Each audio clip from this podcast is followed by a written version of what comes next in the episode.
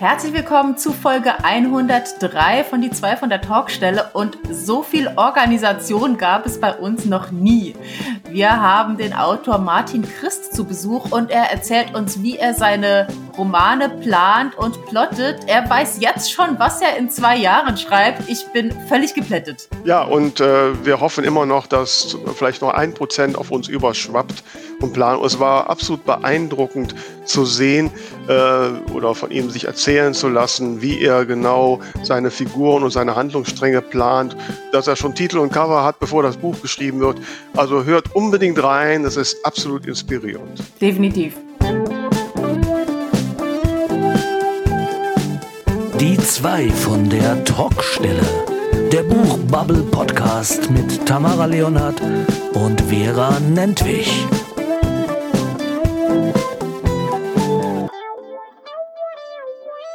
Ein äh, wunderschönes und fröhliches Hallo zu euch da draußen. Hier sind die zwei von der Talkstelle mit Folge 103.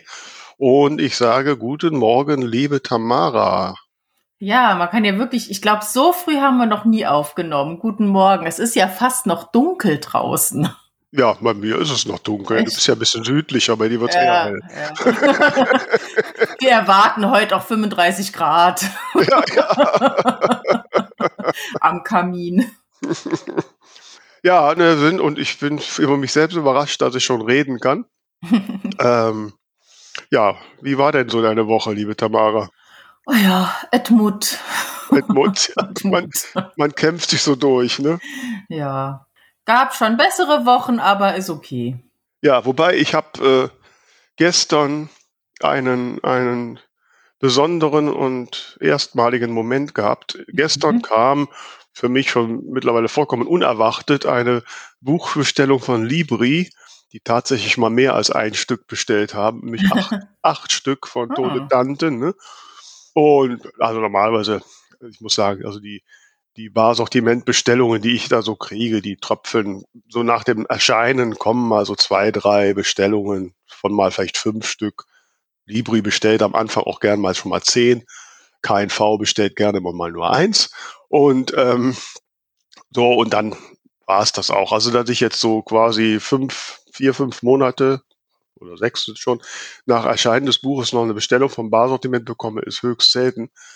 Insofern hat mich das überrascht. Ja, habe ich gedacht, oh, super, ne? Will mein, Käst, mein Kistchen backen mit meinen acht Büchern und stell fest, ich habe keine mehr. Oh. Ich bin tatsächlich zum ersten Mal ist meine Erstauflage, die ich so drucken lasse, Monate nach dem Erscheinen komplett ausverkauft. Oh, habe ich noch nie gehabt. Ich habe noch gerade die acht Bücher zusammengekratzt gekriegt. ähm, jetzt muss ich äh, Jetzt muss ich noch überlegen, bestelle ich jetzt neue, ne? So. Und wenn ja, ja wie viele? Und wenn ja, wie viele? ja, ne? ja. Also mal bestelle ich am Anfang so 150. So, das ist so eine Menge, wo ich denke, ähm, ja, da komme ich dann rein und ich muss gar nicht, vor einigen Büchern habe ich immer noch 50 im Keller, ne? Also so. Und ähm, ja, und eigentlich habe ich gedacht, so wegen Corona sind ja kaum Lesungen und bisher habe ich so die meisten Bücher eigentlich dann bei Lesungen verkauft. Ja so, ja, jetzt mache ich, ne? Bestelle ich jetzt nur 50 Bücher, was natürlich den Einzelpreis teurer macht. Und wenn ja. ein KNV wieder nur ein Buch bestellt, dann bezahle ich dicke drauf. Hm. Oder bestelle ich, bestelle ich eher 100 Bücher, mit der Gefahr, dass ich wieder 50 im Keller rumliegen habe. naja, dann musst du halt für dieses Jahr mehr Lesungen planen. Ja, äh, äh, guter ach, Witz. Komm, ach komm. Wir haben 2022, wir sind ja hier nicht, äh, ist ja, ja nicht letztes Jahr. Ja, ja, aber noch so richtig, dass das jetzt so richtig losgeht mit Auftritten. Also ich habe jetzt gerade gestern kam eine Bestätigung für im, im Juni habe ich eine Lesung und, und im November, das ist schon seit zwei Jahren gebucht, ist irgendwie in so einem Hotel, ich weiß nicht den Ort, äh, so ein so ein, ja, so ein Lesungsdinner mit mir. Das bewerben mhm. die schon seit zwei Jahren. ähm, und so, ja, ein paar Termine stehen an. Aber irgendwie habe ich auch noch nicht so richtig den, den Angang, jetzt wieder voll in die Akquise einzusteigen. Mhm. Ja, da, also da habe ich mich tatsächlich diese Woche mit beschäftigt, weil ich habe im März, direkt nach der Messe, ähm, am 24. März, habe ich eine Lesung. Mhm. Die ist jetzt auch schon eine Weile gebucht und äh, dafür steht das Programm noch nicht. Und da habe ich mich jetzt am Sonntag, glaube ich, hingesetzt und schon mal die Lieder zusammengestellt, die dann eben entsprechend zu den, ja, durch die Buchstellen durchführen sollen. Das heißt, da geht's jetzt schon mal voran. Mhm. Ja, März. Ja, März ist ja, wir hoffen mal, dass Leipzig stattfindet. Ne? Also ich, wir gehen ja mal davon aus. Ja. Und äh, März ist noch, noch nah dran, würde ich sagen. Ne? So. Ja, da muss man jetzt mal langsam loslegen. Ja, ja, ja. Apropos langsam loslegen, ne? Wir hatten doch unseren letzten Schreibtipp-Freitag zu einem, wie ich finde, sehr bewegenden Thema. Ja. Und du hast da einen, einen tollen Post gefunden, hast du mir erzählt. Ja, ich fand tatsächlich sehr interessant den Post von EH Ringi, Ringi, ich bin mir nicht ganz sicher, äh, wie er oder sie, ich denke sie, sich schreibt. Man merkt jetzt schon, man weiß nicht so viel über den Autor oder die Autorin, wobei ich tendiere eher dazu, dass es eine Autorin ist. Ähm, denn, ich sage jetzt mal sie, hat sich ein geschlossenes Pseudonym zugelegt, aufgrund dessen, dass sie schon während des Schreibens äh, ihres Buches beschimpft worden ist. Und das ist natürlich schon harter Tobak. Ähm, sie hat sich äh, ein, ein gezeichnetes Ich erstellt, mit dem sie jetzt überall auftritt. Also in Social Media offensichtlich, nicht auf der Bühne. Mhm. ähm, ja, und ich finde aber, sie geht sehr positiv mit dem Thema auch um. Muss ich mal gerade schauen, was ich dir da vorlesen kann. Ähm, also es geht um das Buch Kinder der besonderen Art, der Ichling. Ich habe mal geschaut. Das, äh, da geht's ähm, ja um, um Pädagogik, um, um die Kinder der 2020er Jahre. Und da wurde sie wohl sehr angegangen für und ähm, hat geschrieben, die Wucht der Welle, die über mich schwappte, war so heftig, dass ich beschloss, mir mein gezeichnetes Ich und ein schönes Pseudonym ab sofort zu Hilfe zu nehmen.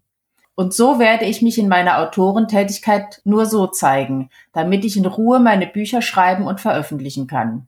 Denn was ich nicht gebrauchen kann, sind Menschen, die die Grenzen des guten Benehmens und das Einschalten ihres Kopfes vergessen, wenn es darum geht, Dinge anzusprechen, die ihnen vielleicht nicht gefallen. Für diese Abteilung fühle ich mich nicht zuständig. Mhm. Also finde ja, ich ein sehr starkes Statement für eine echt schwierige Situation. Ja, absolut. Also kann ich mir gar nicht so vorstellen, so beschimpft zu werden, dass mhm. man.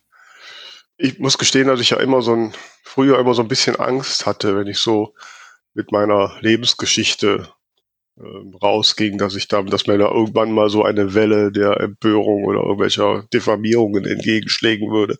Mhm. Ist mir toi toi toi nie passiert. Ja, cool. es mag irgendwo in irgendwelchen versteckten Bereichen irgendwelche Modsköpfe geben, aber die kriege ich ja nicht mit. Mhm. So. Wobei ich nicht sicher bin, ob ich je so weit gehen würde, zu sagen, ich, ich, ich ich gehe jetzt unter einem fremden Namen, das mich keiner erkennt. Also ich würde wahrscheinlich, aber das ist Charaktersache, ich würde wahrscheinlich dann erst recht mich aufrichten und sagen, ihr könnt mich mal, ne? Und hm. hier bin ich und nimmt mich gefälligst, wie ich bin. Ne? Weil so dieses Verstecken, ich meine, das habe ich ja mein, mein, halbes Leben irgendwie getan. Ja. Das, das, kann ich gar nicht. Ne? Hm. Ich tue mich ja auch mit Pseudonymen immer schwer. Ja. Vorzustellen, ich schreibe ein Buch und keiner weiß, dass ich es bin. Kann ich mir nicht vorstellen. Ja, so muss jeder seinen Weg finden. Ja, ja, ja. Wobei wir da ja. Ach so, wir haben ja noch was, ne? Wir müssen ja noch. Stimmt, wir haben doch. Wir haben noch äh, was. Ta ta ta ta. Genau, wir haben doch einige sehr amüsante zwei oder mehr Zeiler zu lesen bekommen. Richtig. Ja, wir hatten ja die Verlosung des Lyrikbandes die Schuhe überwintern zu Hause von Jennifer Hilgert und Marina Berin. Mhm. Und da haben wir äh, darum gebeten, dass alle, die dieses Buch gewinnen möchten oder beziehungsweise an der Verlosung teilnehmen möchten, uns ein kleines Gedicht schicken. Und ich habe hier, ich zeige das mal der Vera in die Kamera, einen schwarzen Beutel, in dem Zettelchen sind mit den Einsendungen. Mhm. Du bestätigst, dass ich nicht hineingucke. Ich bestätige. Während ich nach einem Zettel suche. Mhm. So, das Los ist gefallen. Jetzt muss ich das einmal entfalten. Das ist ein gelbes Zettelchen, kann ich schon mal so moder Es ist ein gelbes Zettelchen moderieren. und darauf steht der Name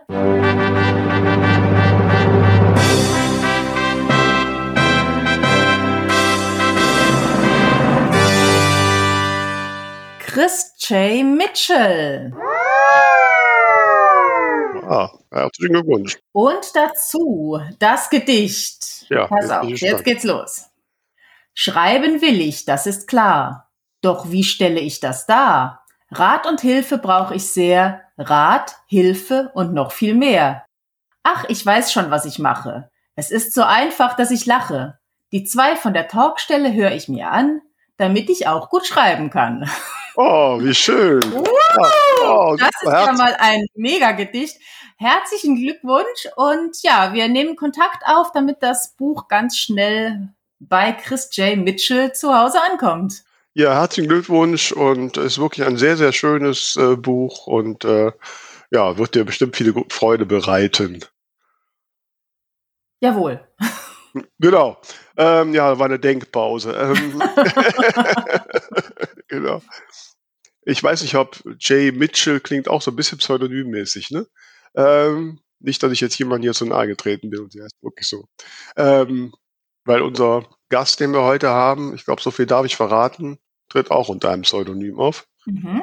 Ähm, und Aber keins, das man sofort als solches identifiziert. Nee, nee, nee. Ich habe es auch erst jetzt bei der Recherche festgestellt und ich habe festgestellt, dass wir regionale gleiche Wurzeln haben. Wenn ich das Mhm. richtig, das werde ich, werden wir aber nachher mal erörtern. Genau. Wir haben heute nämlich jemanden zu Gast, den habe ich vor drei Jahren kennengelernt und damals ging sein Name durch die Self-Publishing-Szene. Ähm, und er ist heute bei uns aus Berlin, wenn ich richtig vermute, zugeschaltet. Martin Christ ist da. Guten Morgen, lieber Martin. Einen schönen guten Morgen. Hallo, guten Morgen. Ja, ich erinnere mich ja, vor drei, vier Jahren, Martin, da ging dein Name ja wirklich durch die Self-Publishing-Szene, weil du ja als erfolgreicher Verlagsautor dich entschlossen hattest, jetzt Self-Publishing zu machen. Also äh, gleich zwei, zwei, zwei Anmerkungen meinerseits. Zum einen tatsächlich ging mein Name so durch die äh, Self-Publishing-Szene, habe ich gar nicht bewusst so äh, selber miterlebt. Also überrascht mich jetzt zu hören. Zum anderen, zum anderen der Punkt mit dem erfolgreich ist ja so eine Sache. Ähm, ich glaube, das haben die Verlage anders gesehen. Ähm, Okay. äh, äh, und ähm, naja, das war halt mit einer der Gründe, warum ich dann tatsächlich mich bewusst auch für, für Self-Publishing entschieden habe. Mhm.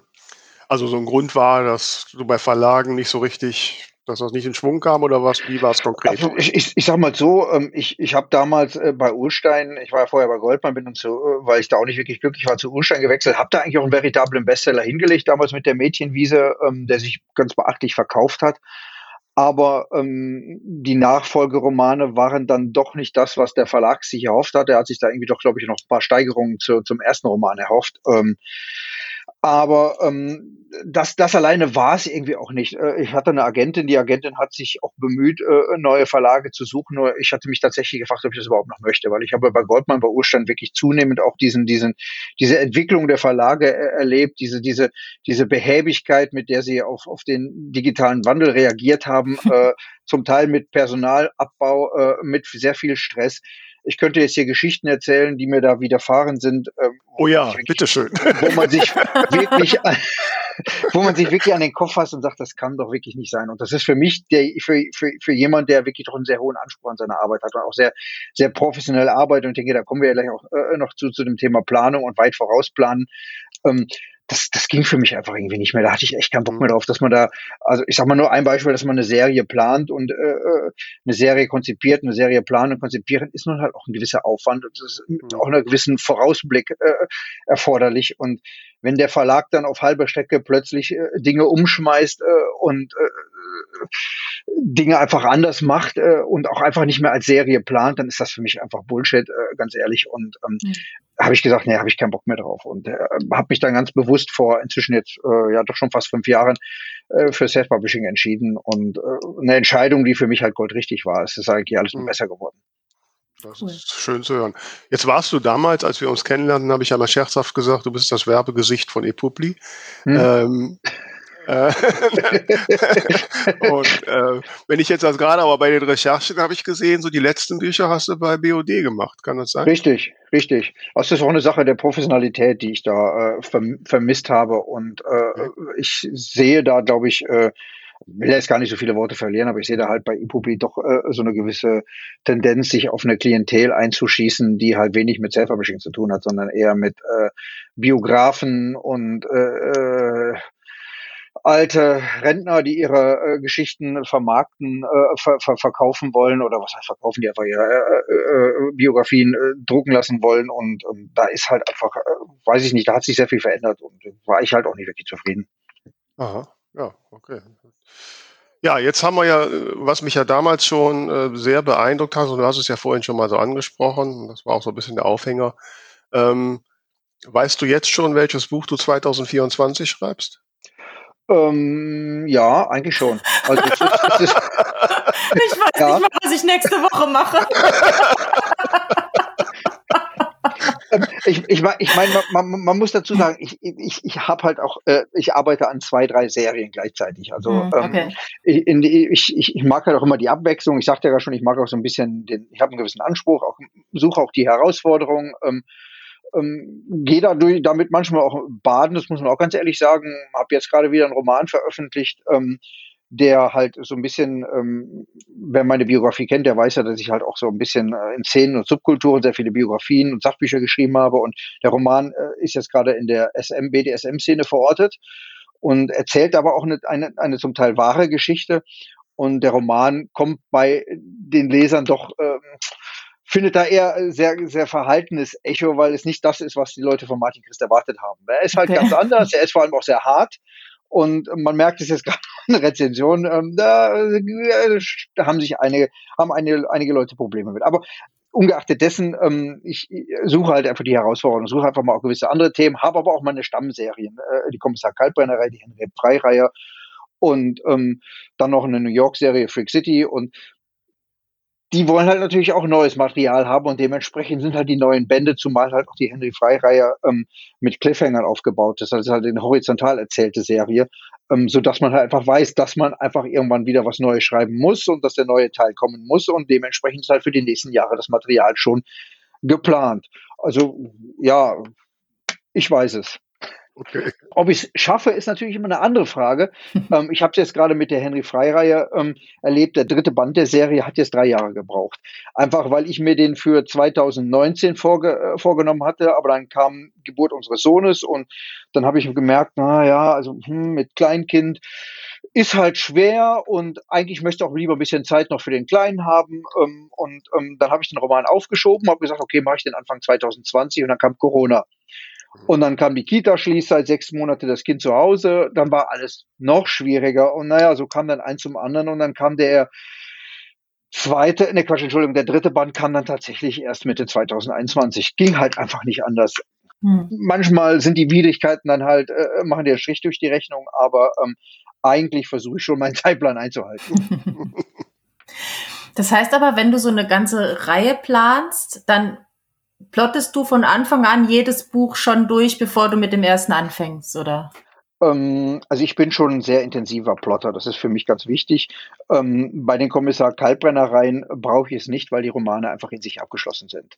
Klar, natürlich, die, die Privat, das Privatleben des Ermittlers, der äh, entwickelt sich ein bisschen weiter, also sprich, äh, er lässt sich irgendwann scheiden, lernt neue Frau kennen, seine Tochter wird schwanger, irgendwann ist, ist, er halt Opa und also da passiert natürlich im Hintergrund im Privatleben einiges, aber das ist, ist, ist für die Geschichte völlig äh, irrelevant. Also ähm, da muss man nicht viel plotten, das ist einfach so nebenher.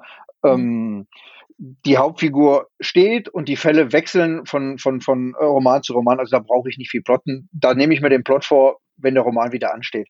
Bei der Henry Freier ist tatsächlich so, ähm, das ist eine Serie, die ich auf fünf Bände konzipiert habe. Und ähm, da weiß ich ähm, zwar auch nicht, was im Detail äh, in jedem einzelnen Roman passiert, aber die, die, die grundsätzliche Geschichte, weil weil es halt für das, was mit dem Ermittler passiert, ähm, doch sehr, sehr gewaltig und sehr, sehr, sehr, sehr intensiv ist. Das, das weiß ich schon vom ersten bis zum fünften Band. Das habe ich mir überlegt, was da passieren muss, welche Entwicklung er durchmacht, was pro Band passieren muss, aber welche Fälle er dann nochmal äh, im Detail pro Roman äh, lösen muss. Ähm, darüber mache ich mir dann Gedanken, wenn die Romane anstehen, weil das ist auch immer noch unabhängig davon. Aber mhm.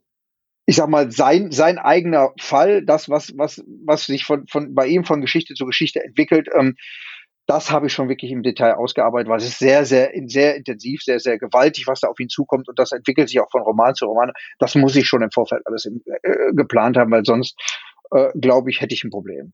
Also ich, ich kann das nicht. Ich kann einfach nicht ins, also, also das kann man jetzt natürlich auf die Serie äh, übertragen, aber auch auf jeden einzelnen Roman. Also ähm, es ist für mich einfach, ich kann keinen Roman anfangen, ohne zu wissen, was in dem Roman geschieht. Und zwar wirklich in, jeweil, in jeweil, jedem jeweiligen Kapitel und wann, wo welcher Clou kommt, welche Wendung und wie das Ende ausschaut. Ich muss das einfach planen, weil das, das ist, ich kann ich nicht. Ich habe einfach zu viel Angst, dass ich mich im Verlauf der Geschichte dann irgendwie verrenne und am Ende gar nicht mehr weiß, wie ich aus der Nummer rauskomme. Okay. Das heißt, wenn dir plötzlich eine neue Idee kommt, die du dann eigentlich ganz toll findest, bist du hart zu dir und sagst, nein, so steht's geschrieben? Oder passt du dann vielleicht doch nochmal an? Also das, das, ist, das ist schwer, weil wenn ich eine äh, Geschichte plane und konzipiere, dann mache ich es wirklich sehr im Detail. Und bei mir kommt ja noch erschwerend hinzu, ich weiß nicht, ob ihr schon mal eine Geschichte von mir gelebt, gelesen habt, ich habe meistens so drei oder vier Handlungsebenen.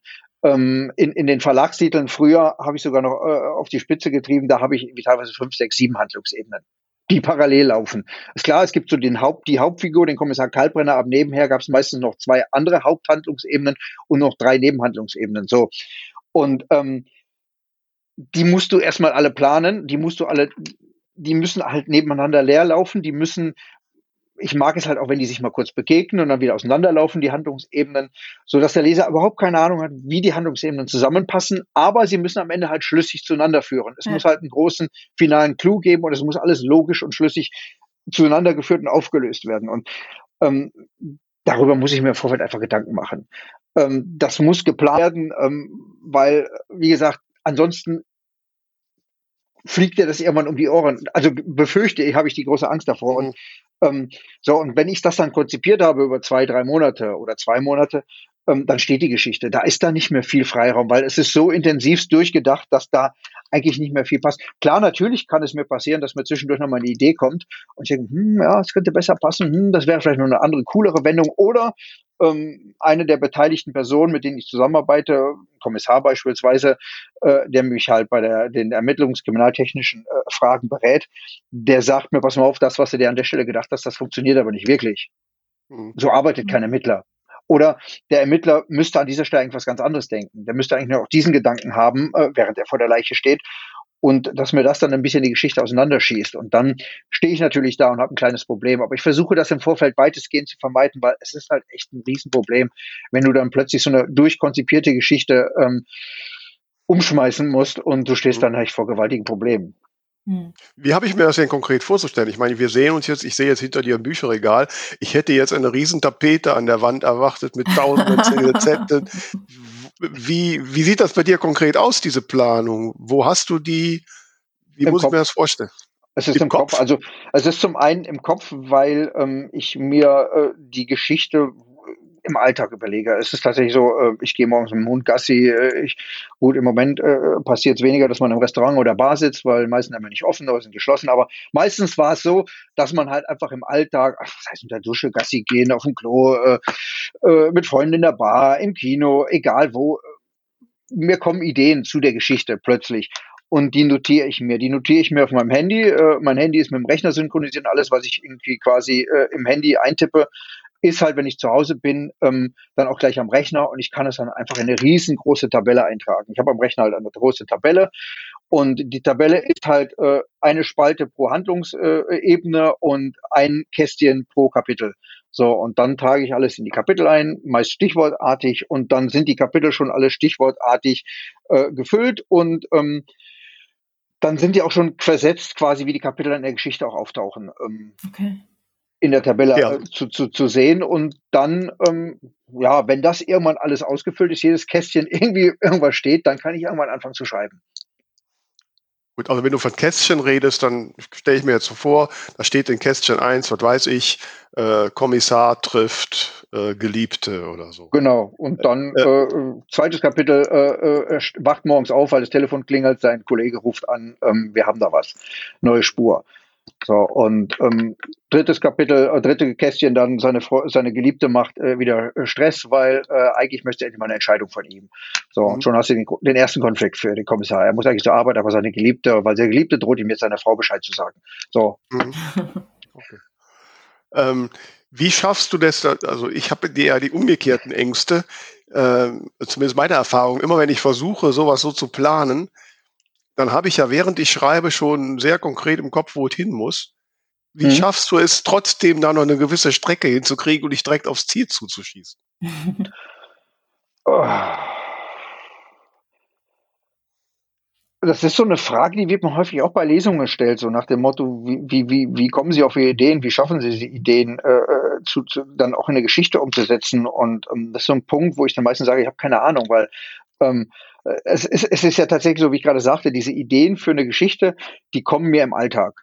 Also ich gebe mir so eine gewisse Zeit für die Konzeption eines Romans und ähm, ja, am Ende habe ich da so ein äh, äh, tabellarisches Programm, äh, in dem halt jedes Kästchen mit einem Kapitel gefüllt ist und ich stehe davor und denke mir, oh wow, wie hast du das jetzt geschafft?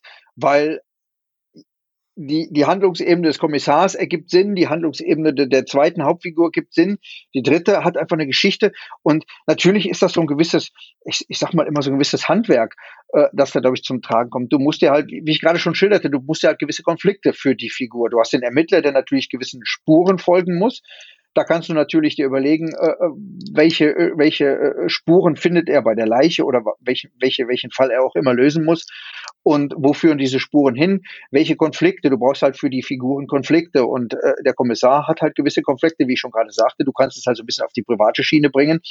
Wobei das mit den privaten äh, Konflikten ja meistens dann für die zweite und dritte äh, Hauptfigur ähm, oder für die zweite und dritte Figur äh, oder Handlungsebene äh, zum Einsatz kommt, dass da dann die, die, die privaten Konflikte eher zum Tragen kommen, während der Kommissar halt derjenige ist, der halt ähm, irgendwelchen Spuren folgen muss, der halt dieser zweiten, dritten Hauptfigur auf der Spur ist und versucht sie äh, zu, zu, zu, zu, überführen und während die zweite, äh, dritte äh, Figur dann sie versuchen sich zu entziehen, aber gleichzeitig auch andere noch, noch andere Probleme haben und so, so haben, hast du halt die Konflikte. Und wenn du erstmal so einen Konflikt hast, ergibt sich ja eigentlich meistens eins, ergibt sich eins aus dem anderen, weil das eine Problem führt zum nächsten Problem und man versucht sich aus diesem Problem herauszuwinden, aber dann taucht schon wieder die Polizei auf, man muss flüchten und also so eine Geschichte ergibt sich eigentlich, äh, ich, es, es, es, ja, wobei das ergibt ja, einfach das, von selbst an sowas. Ja, das, ich weiß, was du meinst, aber mir geht es ein bisschen mehr ums Detail. Also wenn ich jetzt da ein Kapitel stehen habe, Kommissar trifft Geliebte. Mhm. Ja, dann neige ich dazu zu sagen, okay, äh, Kommissar geht, schreibt, schreibe, dass Kommissar ins Café geht und da sitzt seine Geliebte. Bin ich mit mhm. einem Absatz, habe ich die, die Geschichte erzählt. So. Ich muss aber ja das Kapitel damit füllen. Richtig. Ja, ich also da muss ja noch alles Mögliche drumherum passieren. Genau. Er, und das darf ja auch nicht so, das darf ja auch nicht so, das muss ja auch in irgendeiner Form den Spannungsbogen halten und solche Sachen. Er trifft sich seit drei Wochen wieder. Er trifft sich seit drei Wochen wieder mit seiner mit seiner Affäre, die er hat, äh, ohne dass seine Frau davon weiß. Ähm, und ähm, sie ist natürlich ein bisschen knarzig, weil sie hat ihn schon seit drei Wochen nicht mehr gesehen. Er meldet sich auch selten. Ja, ich habe auch viel zu tun. Ja, erzähl mal von deiner Arbeit. Ja, aber ich mag nicht über meine Arbeit reden. Ja, du magst nie viel reden. Eigentlich schweigen wir noch, eigentlich gehen wir nur in die Kiste. Mir reicht das nicht. Ja, sagt er, es war aber doch klar, ich bin verheiratet, ich kann nicht, ich habe Tochter, ich kann jetzt gerade nicht irgendwie, ich will jetzt nicht, das geht einfach nicht, ich habe Verantwortung. Mir reicht's jetzt langsam und das ist doch scheiße und äh, wenn du jetzt nicht, sie setzt ihm quasi die Pistole auf die Brust und wenn du nicht, ja wie, was, wenn ich nicht, was willst du denn dann machen? Ja, hm, willst du meiner Frau Bescheid sagen? Hm. So, jetzt, jetzt ist da so eine Schweigesituation, der Konflikt entsteht und ähm, äh, dann kommt der Kellner, bringt ihn erstmal Essen. Äh, er hat schon keinen Appetit mehr, schiebt sein Essen beiseite. Hast du denn keinen Hunger? Nein, mir ist Appetit vergangen. Ja, was bedeutet das für uns jetzt? Ach ja, komm, ähm, lass zahlen, wir gehen jetzt mal ohne spazieren, wir brauchen frische Luft. Und ja, und dann plötzlich knutschen und landen sie bei ihm auf dem im Hotelzimmer, bei ihr auf dem Zimmer, haben erstmal Vögeln erstmal und dann kannst du in dem Moment erstmal aus, ausblenden. Und schon hast du ein ganzes Kapitel gefüllt. Das ist ja ein Dialog, der mindestens anderthalb Seiten geht, dann das Essen der Kellner, dann gehen spazieren und dann landen sie am Ende bei ihm, äh, äh bei, landen sie auf dem Hotelzimmer und da kannst du erstmal ausblenden. Cliffhanger. Okay. Gut. Und damit hast du, damit hast du schon zwei, zweieinhalb Seiten gefüllt. Das der, macht so der, Spaß, dir zuzuhören. Der, Kellner kommt ja auch noch immer ständig an, an, an, äh, an den Tisch und will, will die Bestellung aufnehmen. Er hat schon gar keine Lust mehr zu bestellen. Wollen Sie kurz warten? Ja, wir wollen gleich kurz warten. Ich muss mir erst mal überlegen. Habe noch keine Zeit, in die Karte zu gucken. Da kommt der Kellner nach fünf Minuten wieder. Was wollen Sie denn wenigstens trinken? Weißt du, aber mhm. so kommt, und dann ist der Kellner vielleicht auch noch grandig, weil typische Berliner Kaffee ist halt pampig und hat keine Lust. Und so, so hast du zwei Seiten gefüllt mit, mit ein bisschen Genau, ein bisschen Unterhaltung. Der Leser schmunzelt über den Kellner, uns genervt von der Geliebten und am Ende landen sie in der Kiste und der Leser denkt dann wieder, oh Gott, hat er sich wirklich wieder drauf eingelassen. Kann ja nur wieder zu Problemen führen. Ja. Aber wo du gerade Kellner sagst, wie ist das so mit den äh, Neben, also mit den ganz kleinen Nebenfiguren oder Statisten? Hast du die auch schon in ihrem Charakter geplant oder passiert das dann spontan? Nee, das passiert meistens spontan. Also ich weiß, was in den Kapiteln passiert, was, was, was für die Hauptfigur wichtig ist. Und okay, der ist dann halt im Ref es ist halt, ich weiß halt, Restaurant, Stress mit seiner Freundin, am Ende äh, Versöhnungsex, der dann auch wieder in die Hose geht, weil was auch immer dann äh, der Kollege anruft und sagt, hör mal, wir haben eine neue Leiche. Ach, musst du schon wieder gehen tut mir leid, aber du weißt meinen Job und ach ja, hm, gut. So, und was da nebenher passiert, ob das jetzt der Hotelier ist, äh, äh der sich da über das äh, äh, streitende Ehepaar oder streitende äh, äh, Affäre da äh, sich lustig macht oder der Kellner, das ist dann, das kann, passiert dann in der Szene. Also diese, diese Atmosphäre drumherum, das kommt dann erst später. Ich muss okay. nur wissen, was, was grundsätzlich passiert, was für die, für die Geschichte wichtig ist. Das muss ich wissen. Ja. Und wenn du jetzt äh, sagst, du weißt dann schon, was du 2024 schreibst, äh, weißt du dann nur, okay, dann muss der, weiß ich, sechste Teil der Reihe erscheinen oder hast du da auch schon eine Idee, wie die Geschichte aussieht? Ähm, also ich habe die Titel, äh, Titel schon geplant. Ähm. Okay. Ähm, und ähm, ja, also ich, ich, ich sag mal so bei, bei, bei, bei Henry Frey, dadurch, dass es halt die horizontale äh, Serie ist, äh, horizontal erzählte Serie ist, ähm, da weiß ich schon, was da passiert. Ähm, bei Kaltbrenner weiß ich halt einfach nur, okay, da erscheint der nächste Kommissar Kaltbrenner, aber welcher Fall, ich weiß, wie er heißen wird, welcher Titel der Roman haben wird. Ähm, da denke ich meistens auch schon so ein bisschen voraus, weil die Serie halt, die Titel auch so einen gewissen, ich sag mal, Gleichklang haben. Die ersten vier Romane hießen beispielsweise Zornesblind, äh, Teufelskalt, äh, Mordswut und ähm, nee, Teuf Teufelswild und Mordskalt, genau, und ähm, Engelsgleich so, und jetzt kommt quasi so der, ähm, der nächste, ich sag mal in Anführungszeichen, Staffel, die heißen jetzt Märchenwald, Wunderland, Hexenjagd. So, also immer so, ich sag mal so ein Zyklus. Die sind zwar in sich abgeschlossen, aber die haben als Titel dann so einen gewissen Zyklus.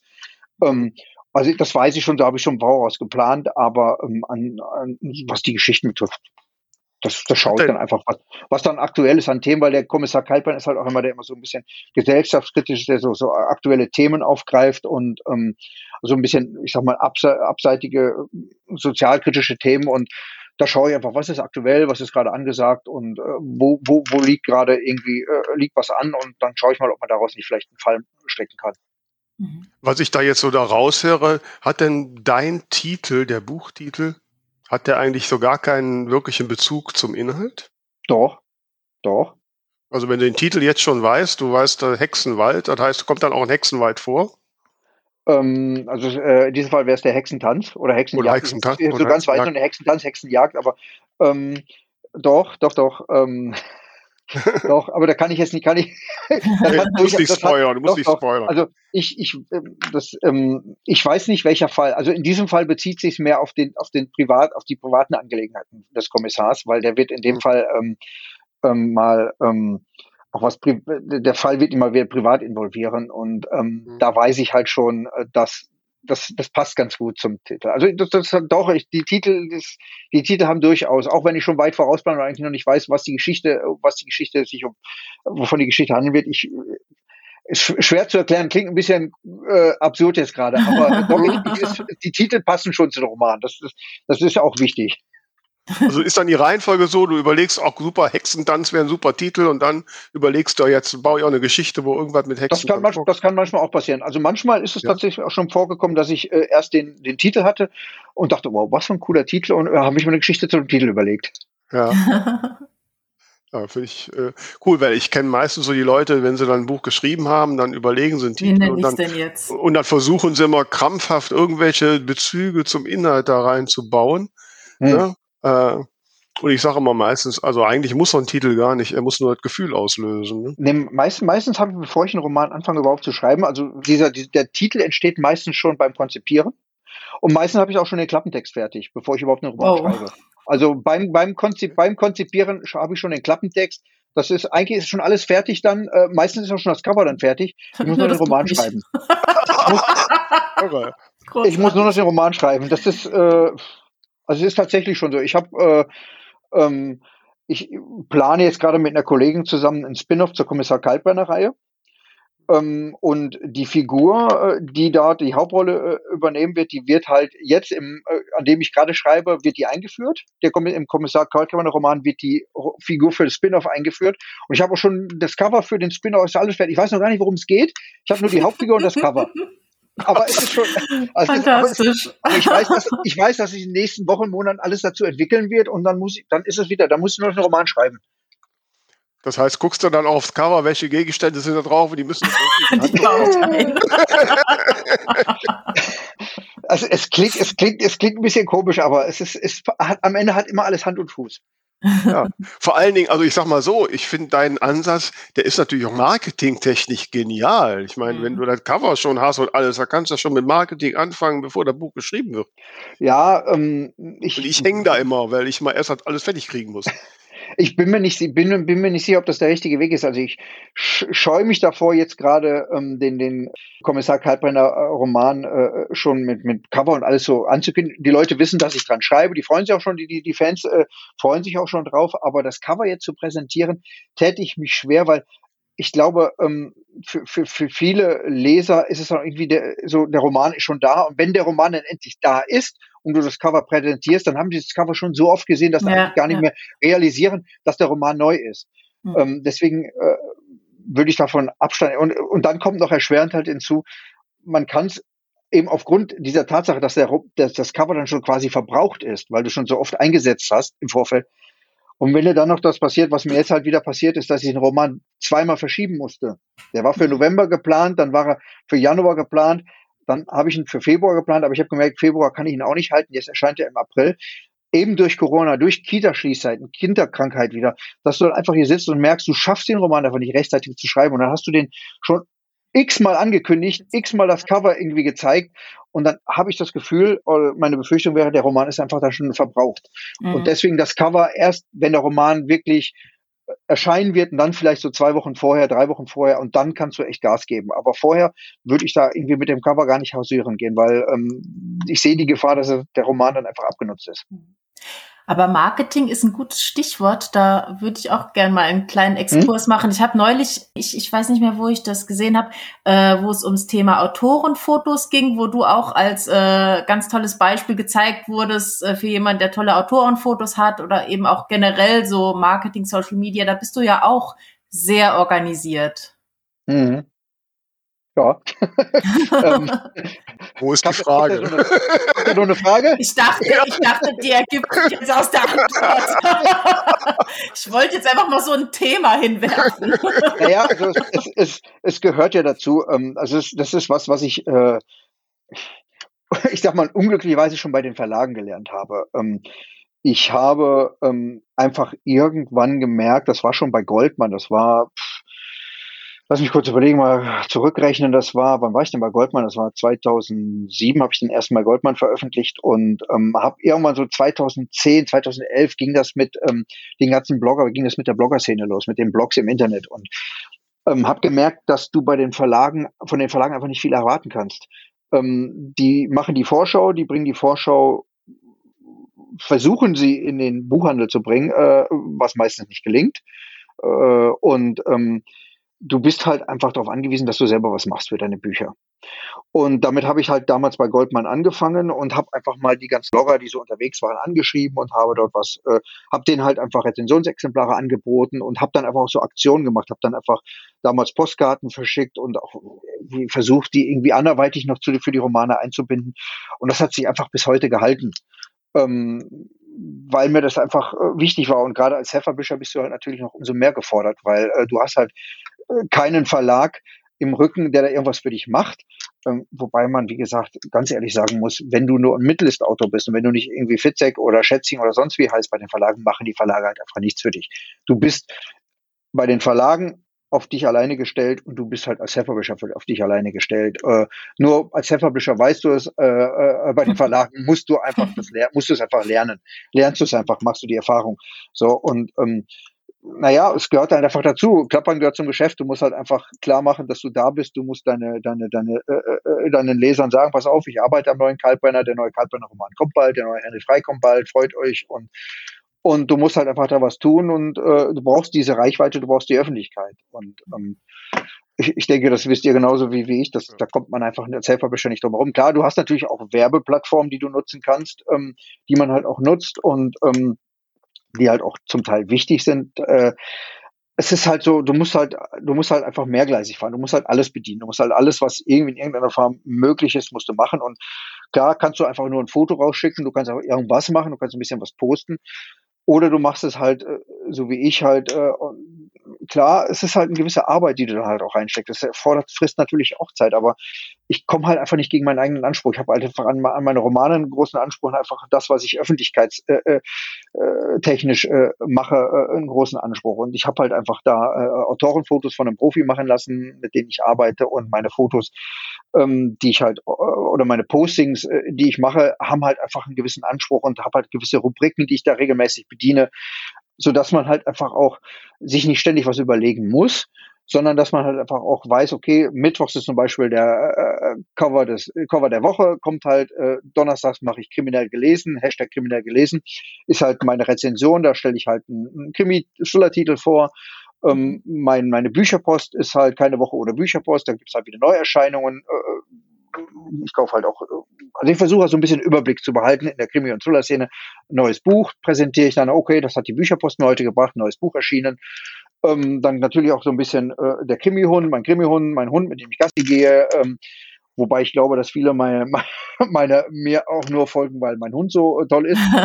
ähm, der Krimi-Hund wird halt präsentiert, präsentiert auch ein Buch, welches Buch lese ich gerade. Also einfach so gewisse Rubriken, so dass du halt einfach dir gar nicht viele Gedanken äh, die Woche über machen musst, äh, was habe ich wieder Neues zu berichten, was, sondern dass du einfach so Material hast, das du regelmäßig bringen kannst. Und so ist dein, so ist dein Feed einfach regelmäßig gefüllt mit Content und die Leute wissen auch ganz genau, was sie von dir erwarten. Das ist halt einfach der Krimi- und Thriller-Autor, der sich in der Szene irgendwie umschaut und der irgendwie Tipps gibt und Ratschläge gibt und ähm, so fülle ich einfach mein Content. Mir macht Spaß, äh, weil ich halt einfach mich gerne mit der Krimi- und Solar-Szene befasse und ja, so hast du halt also ich gehe mal davon aus, also es klingt ja schon, dass das auch alles sehr geplant ist.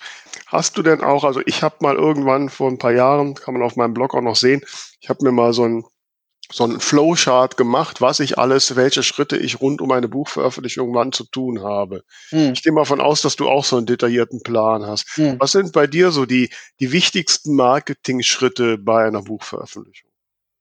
Naja, ähm, es fängt so, ähm, also grundsätzlich beim Schreiben immer mal wieder so ein kurzer Teaser. Äh, bei mir ist das dann meistens so, ähm, dass ich halt ähm, mich bei der Arbeit zeige. Mal ein, ein Foto von mir am Rechner, ein Foto vom, vom vielleicht auch schon ein kleines Schnipsel vom Cover, nur ein kleiner Schnipsel oder ein kleiner Textauszug oder ein Blick auf den Rechner, wo halt irgendwie so der Epigraph steht oder so.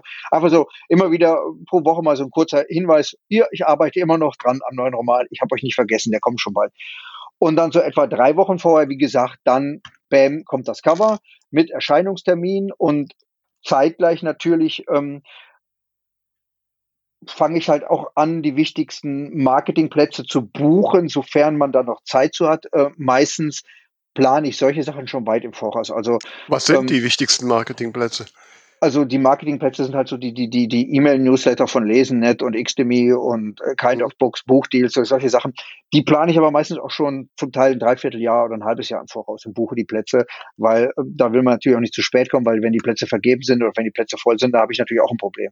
Also da plane ich äh, auch schon weit im Voraus und dann natürlich die ganzen Links herausschicken und ähm, dann natürlich ähm, äh, Taschenbuch setzen, E-Book setzen und dann hochladen und dann natürlich, sobald das Buch in der Vorbestellung ist, dann natürlich auch entsprechende äh, äh, ähm, Ads buchen äh, bei Facebook und bei Amazon, die entsprechenden Ads, damit das Buch auch in der Vorbestellung schon sichtbar wird.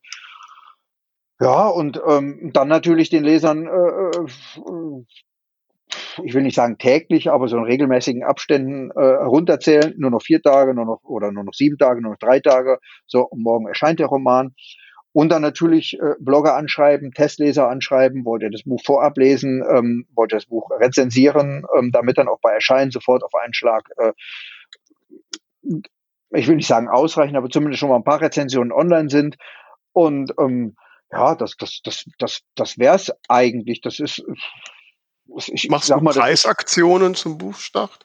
Ja, auf jeden Fall. Also ähm, äh, es, es geht ja inzwischen, man, man sieht ja bei einigen äh, äh ganz großen, erfolgreichen Self-Publishern, dass äh, sie da auch dazu übergehen, ihre Romane nicht mehr ganz äh, äh, vergünstigt in den, in den Markt zu bringen. Also diese, diese, diese 99 Cent sind ja immer noch so, schweben ja immer noch so im Raum äh, bei vielen und ähm, das hat durchaus einen Grund. Es gibt natürlich auch einige, die sich darüber beschweren, darüber klagen und ach Gott, man sollte sein Buch nicht äh, verschleudern für 99 Cent, aber das hat schon durchaus einen Grund, warum man das macht. Ähm, aber man, es gibt zumindest einige, die dazu übergehen und sagen, ähm, wir machen nicht mehr für 99 Cent, sondern machen es für 1,99 und oder 2,99. Also zumindest nicht mehr ganz so so so, so günstige Preisaktionen. Ähm, aber eine Preisaktion, ich glaube, da kommt man am Anfang einfach nicht drum herum. Also die machen. Also wie habe ich dann, wenn ich nochmal nachfrage, das heißt, wie machst du jetzt Preis, also Pre machst Preisaktion, was weiß ich, 1,99 und der reguläre Preis ist dann 3,99. 3,99. Mhm. Okay. Mhm. Und wie lange machst du die? Eine Woche oder? Es kommt immer darauf an. Also ich, äh, also es gibt schon äh, es gab schon Titel, da habe ich sogar zwei Monate mal laufen lassen. Mhm. Ähm, okay. Das, das war, das, das waren so die Backlist-Titel. Ich habe halt meine ganzen Goldmann und titel halt auch äh, wieder die Rechte zurückbekommen und habe die die letzten drei Jahre auch sukzessive alle neu aufgelegt und habe die halt auch für 99 Cent in den Markt gebracht und ähm, die liefen so gut, dass ich gedacht habe, soll ich es jetzt erhöhen? Nee, ich habe es auf 99 Cent gelassen. Ähm, dadurch, äh, glaube ich, hat man sie halt auch weiter vorne im Ranking gelassen und äh, weiter sichtbar gehalten. Und ähm, man, ich, ich glaube, es ist ja auch kein Geheimnis, wenn man sagt, man macht ja sein, sein, sein, macht ja gerade in dieser Zeit, wenn man so eine Preisaktion startet, macht man ja nicht seinen, seinen, seinen Hauptumsatz durch die, die, die Buchverkäufe. Ähm, der Hauptumsatz ist ja über KU. Ähm, und ähm, insofern macht das in meinen Augen schon durchaus Sinn. Also hab, hatte ich da auch zu, dem, zu der Zeit kein, kein Problem damit zu sagen, okay, dann ist der Titel für 99 Cent äh, für zwei Monate im Handel, ähm, weil der halt einfach äh, über die gelesenen Seiten so hoch im Ranking, äh, äh dass mhm. der, der stand so hoch im Ranking und dadurch auch, äh, glaube ich, zum Teil auch so hoch im, in den KU-Zahlen, dass okay. sich das einfach gerechnet hat. Mhm. Also das, das war, war für, also für mich völlig in Ordnung. Mhm. Das heißt, du machst, äh, machst du dein E-Book äh, exklusiv Amazon oder nur für eine Zeit? Ähm, ich äh, mache es exklusiv für Amazon, ja. ja. Also ähm, ich habe mal einige Titel exklusiv auch für Tolino veröffentlicht. Ähm, äh, hm. mit unterschiedlichem Erfolg. Also der allererste war ein Bestseller bei Tolino, war extremst erfolgreich. Ähm, die danach ähm, mit absteigender Tendenz. Ähm, äh, schwer mhm. zu sagen, woran es liegt. Als ich sie dann bei Tolino abgezogen habe und ins äh, KU gegeben habe, waren sie wieder erfolgreich. Ähm, ich sehe da bei Tolino auch gerade so gewisse Entwicklungen, hm, hm habe da so gewisse Bedenken. Ähm, und äh, ja. ja. Welche? Welche Bedenken? Ja, ich, ich, ich soll man sagen, ich, ich sehe es an, an den Buchverkäufen. Die sind halt irgendwie rückläufig und ich sehe es halt auch an der Entwicklung generell. Ähm, ich glaube, dass da einfach äh, KDP gerade äh, Tolino den Rang abläuft, muss man mhm. leider sagen. Ja, ja, gut, also das ist ja schon eine Tendenz, die wir häufig gesehen haben, dass die Umsätze doch im, im Schnitt bei Amazon wesentlich höher sind als bei Tolino. Ne? Jein, ähm, jein, also wie gesagt, der erste Exklusive, den ich, das war 2019, der war echt eine Bombe. Das war echt eine Bombe mhm. bei Tolino, wo ich gesagt habe, alle achten, okay, man, man hätte vielleicht sagen können, okay, hätte ich diesen Titel jetzt exklusiv bei KDP gebracht, hätte vielleicht das, weil die Tendenz ist ja meistens so, das, was du bei Tolino einnimmst, das Dreifache davon kannst du bei KDP einnehmen. So Pi mal mhm. Daumen. Ist so meine Erfahrung. Und hätte ich den Titel bei ähm, KDP gebracht ins KU, wer weiß, vielleicht hätte er das Dreifache von dem äh, eingebracht, was er bei Tolino, aber es war für Tolino-Verhältnisse war es echt eine Bombe. Mhm. Ähm, aber es ist rückläufig. Wobei ich es nicht auf, will jetzt, will jetzt auch nicht überblicken, aber ich würde es nicht auf mich und auf den Titel schieben. Weil nachdem ich die Titel abgezogen habe und dann rübergebracht ins KP, die KDP, waren sie halt wieder erfolgreich, waren sie, sind sie extrem gut gelaufen. Also würde ich eher sagen, dass es leider Gottes eher Antolino liegt. Ja, ja, also ich gehe auch mal, ich denke, da ist auch ein strukturelles Problem, ne, weil ich meine, Tolino ist eine Allianz, die dahinter, die Shops sind, machen alle ihr eigenes Ding. Mhm. Die Präsenz von Self-Publishing-Titeln, auch wenn das immer zum Beispiel anders gesagt wird, ist einfach noch nicht so, wie sie bei Amazon ist. Ne? Es ist ähm, sogar schwieriger, man muss es, man muss es leider sagen, schwieriger worden. Wenn, wenn mhm. du hast natürlich bei, bei Tolino die, die Werbeplätze, die dir von Tolino Media gegeben werden, die auch durchaus was bewirken, aber die Tendenz ist auch so, dass du gerade bei, bei so bei dem Hauptumsatzanbieter, äh, äh, nämlich Thalia, ähm, inzwischen äh, auf, auf den E-Book-Seiten, äh, auf den äh, Deal-Seiten so viele Deals und Superschnäppchen hast, dass mhm. du einfach gar nicht mehr sichtbar bist. Da ist, äh, mhm. da ist E-Book-Deal der Woche, E-Book-Deal des Monats, Superschnäppchen und dann hast du auf der Seite so viele Deals und Schnäppchen, dass du einfach mit dem Platz, den du bekommen hast, einfach, da bist du nicht mehr sichtbar und das ist halt echt schwer dann. Und mhm. dann, dann verpufft einfach so dieses, dieses, dieses Marketing, dieser Marketingplatz, den du eigentlich der früher sehr viel bewirkt hat, der, der bewirkt einfach nicht mehr viel, weil du dann mit den Titeln untergehst. Ja. Wobei ich glaube schon, dass es im Interesse aller Autorinnen und Autoren sein muss, dass wir äh, ja, kein Amazon dass wir kein Amazon-Monopol haben und dass wir definitiv, mit Tolino einen möglichst starken parallelen Partner haben. Aber die strukturellen Probleme sind sicherlich noch da mhm. und da muss dran gearbeitet werden. Das ist sicherlich ein Thema für den Self-Publisher-Verband, wenn ich mal so einen Wink zur Vorsitzenden geben darf. Ich würde jetzt ganz gerne, aber wenn du dazu keine Frage mehr hast, Vera, äh, noch einmal zum Plotten zurückkehren. Mhm. Also mich würde noch sehr interessieren, wie du denn deine Figuren planst. Also äh, sei es jetzt Charaktereigenschaft oder Hintergrundgeschichte oder Hobbys. Wie gehst du da vor? Ähm, das ist eine reine Notwendigkeit. Ähm, natürlich, müssen sie, natürlich müssen sie lebendig sein, sie müssen realistisch sein, aber ähm, ich möchte mit den Figuren eine gewisse Geschichte erzählen. So und ähm, dementsprechend ähm, wird die Figur das von mir bekommen, was notwendig ist, um die Geschichte erzählen zu können. Ähm, und ähm, ja, das ist halt, äh, ich kurz überlegen, ähm, für, für meinen Roman Mordskalt haben wir die Agenturchefin, die halt hier in Berlin lebt, äh, am Hackischen Markt, äh, Hackischer Markt nicht auch gerade eine günstige Gegend, aber die Agentur läuft nicht mehr gut und äh, sie hat natürlich Probleme mit der Agentur und braucht Aufträge.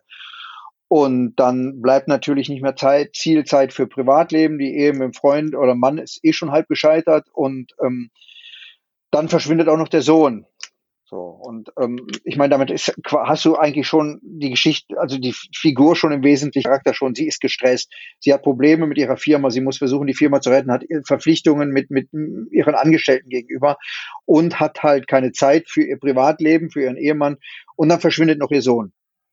Mhm. Und schon hast du, hast schon, hast du, hast du eigentlich alles, was du für eine dramatische Geschichte brauchst. Mhm. So, und ähm, dann, dann, dann, dann muss man halt überlegen, ähm, was, was kann man der Figur an die Hand geben, was für die Geschichte noch wichtig ist, was vielleicht später noch zu weiteren Konflikten führt. Zum Beispiel, die hat aufgegeben, aufgehört zu rauchen. Mhm. So, jetzt verschwindet ihr Sohn, Stress in der Firma, ein Kunde springt noch ab, sie muss versuchen, den Kunde zu retten und ach scheiße, noch eine Zigarette gefunden, ich fange an zu rauchen. Mittags ist er beim Mann, abends beim Mann, hast du nicht aufgehört zu rauchen. Warum denn das auch noch das? Muss das denn jetzt wieder sein? Hm. Ähm, weißt du, schon hast du den nächsten Konflikt. Und ja, ähm, so, so musst du halt einfach überlegen, was braucht die Figur.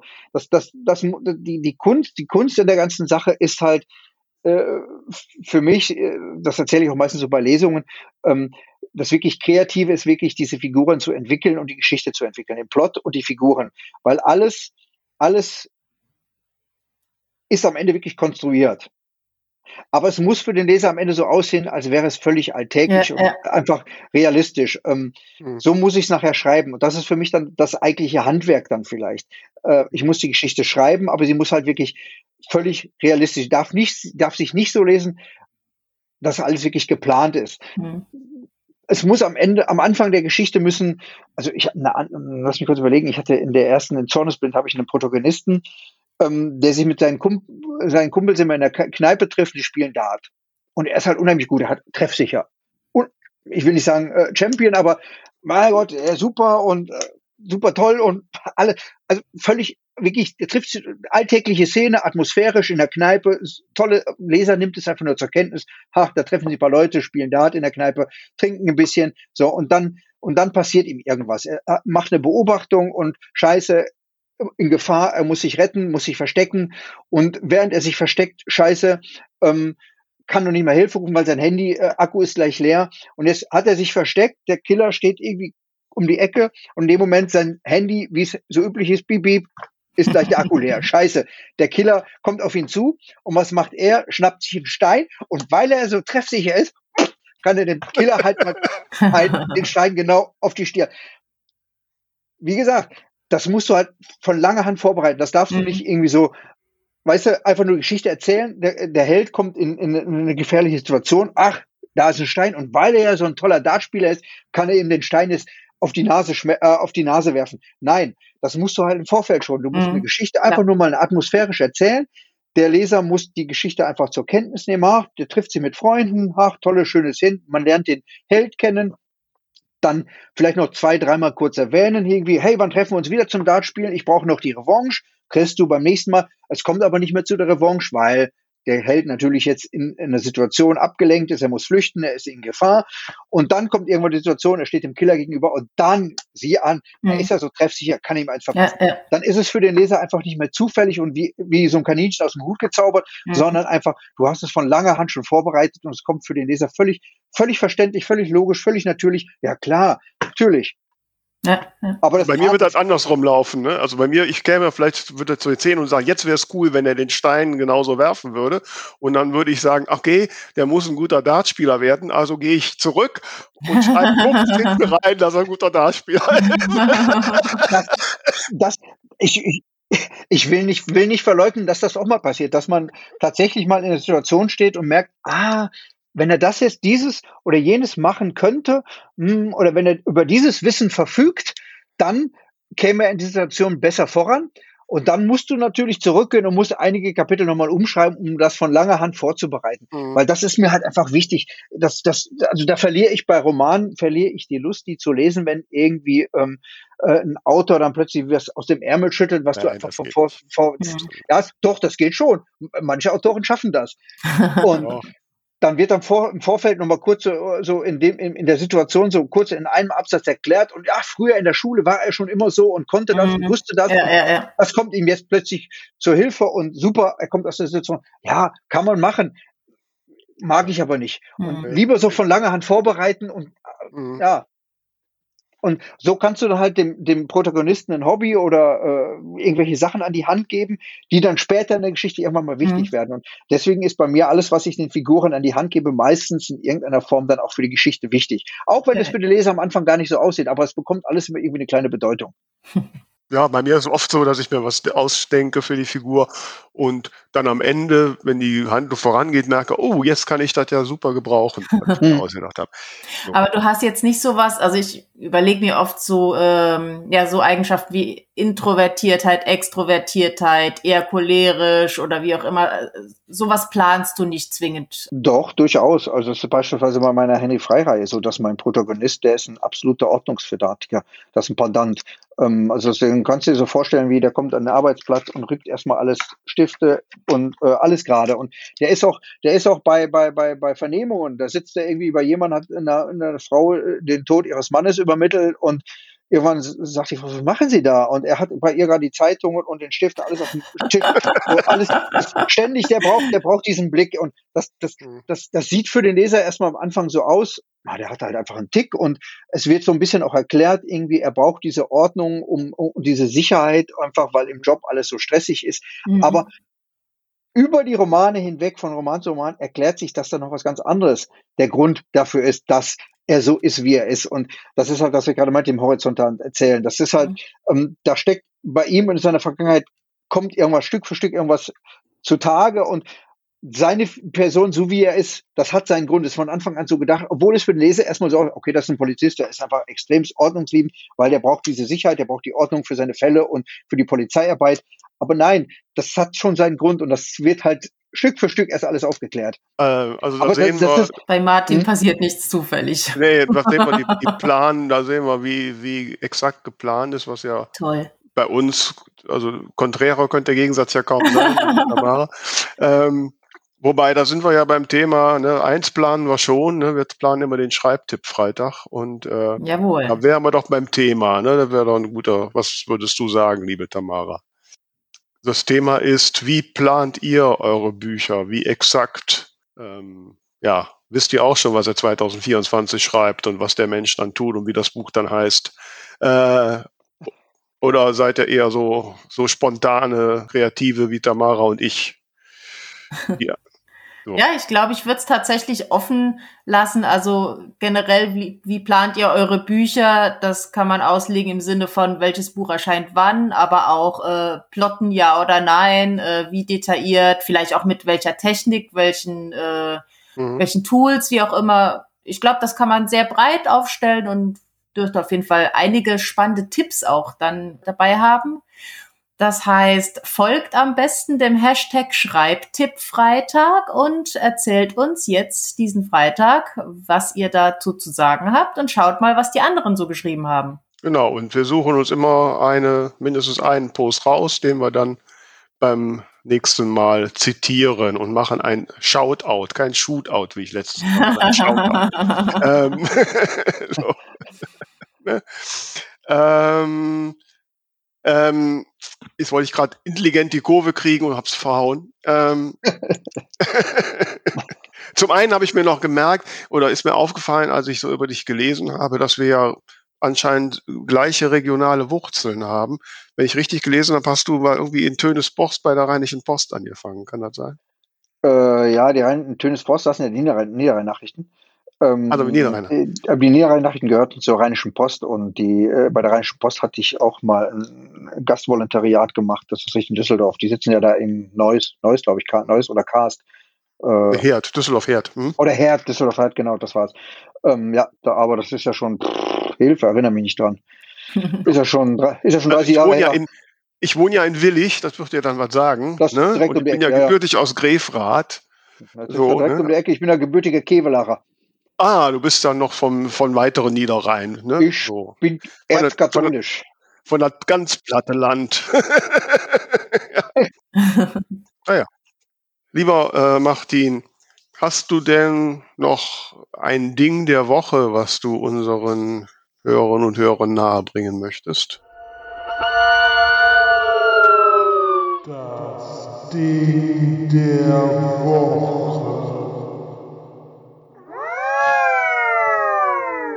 Ähm, es ging, ging mir gerade schon durch den Kopf. Ähm, mein kleiner Sohn hatte vorgestern Geburtstag und ähm, der ist vier geworden. Herzlichen Und Glückwunsch. Ja, danke. Ähm, der hat, ähm, der hat jetzt gerade viele Kinderbücher gekriegt und ähm, ich habe erst gerade wieder gemerkt, wie liebreizend echt Kinderbücher sind. Es gibt unheimlich viele gute Kinderbücher. Kinderbücher lesen. Man sollte viel mehr Kinderbücher lesen. Aha. Die sind so, es gibt so viele großartige Kinderbücher.